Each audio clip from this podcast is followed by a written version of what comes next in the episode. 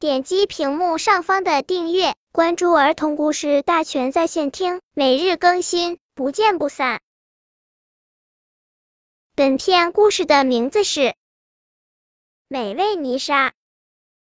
食品街上摆满了各式各样的小吃摊，动物们都喜欢来这里买吃的。这一天，河马也来摆小摊了。他来卖什么呢？他挑来了一桶泥和一桶沙。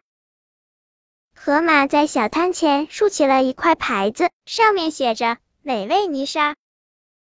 原来河马是来卖泥沙的啊！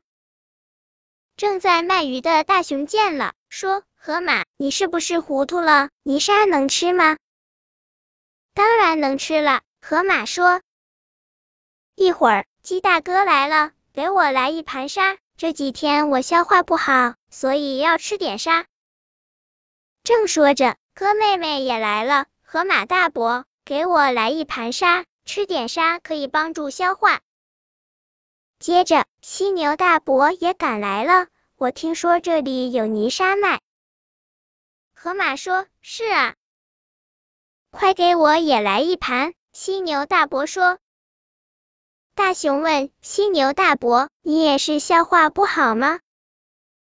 犀牛大伯说：“不是的，我消化挺好的，我身体不好，有点别的病，吃点泥可以治病。”河马正忙着，大象也来了，还有泥吗？快给我来一盘，我得增加一点营养。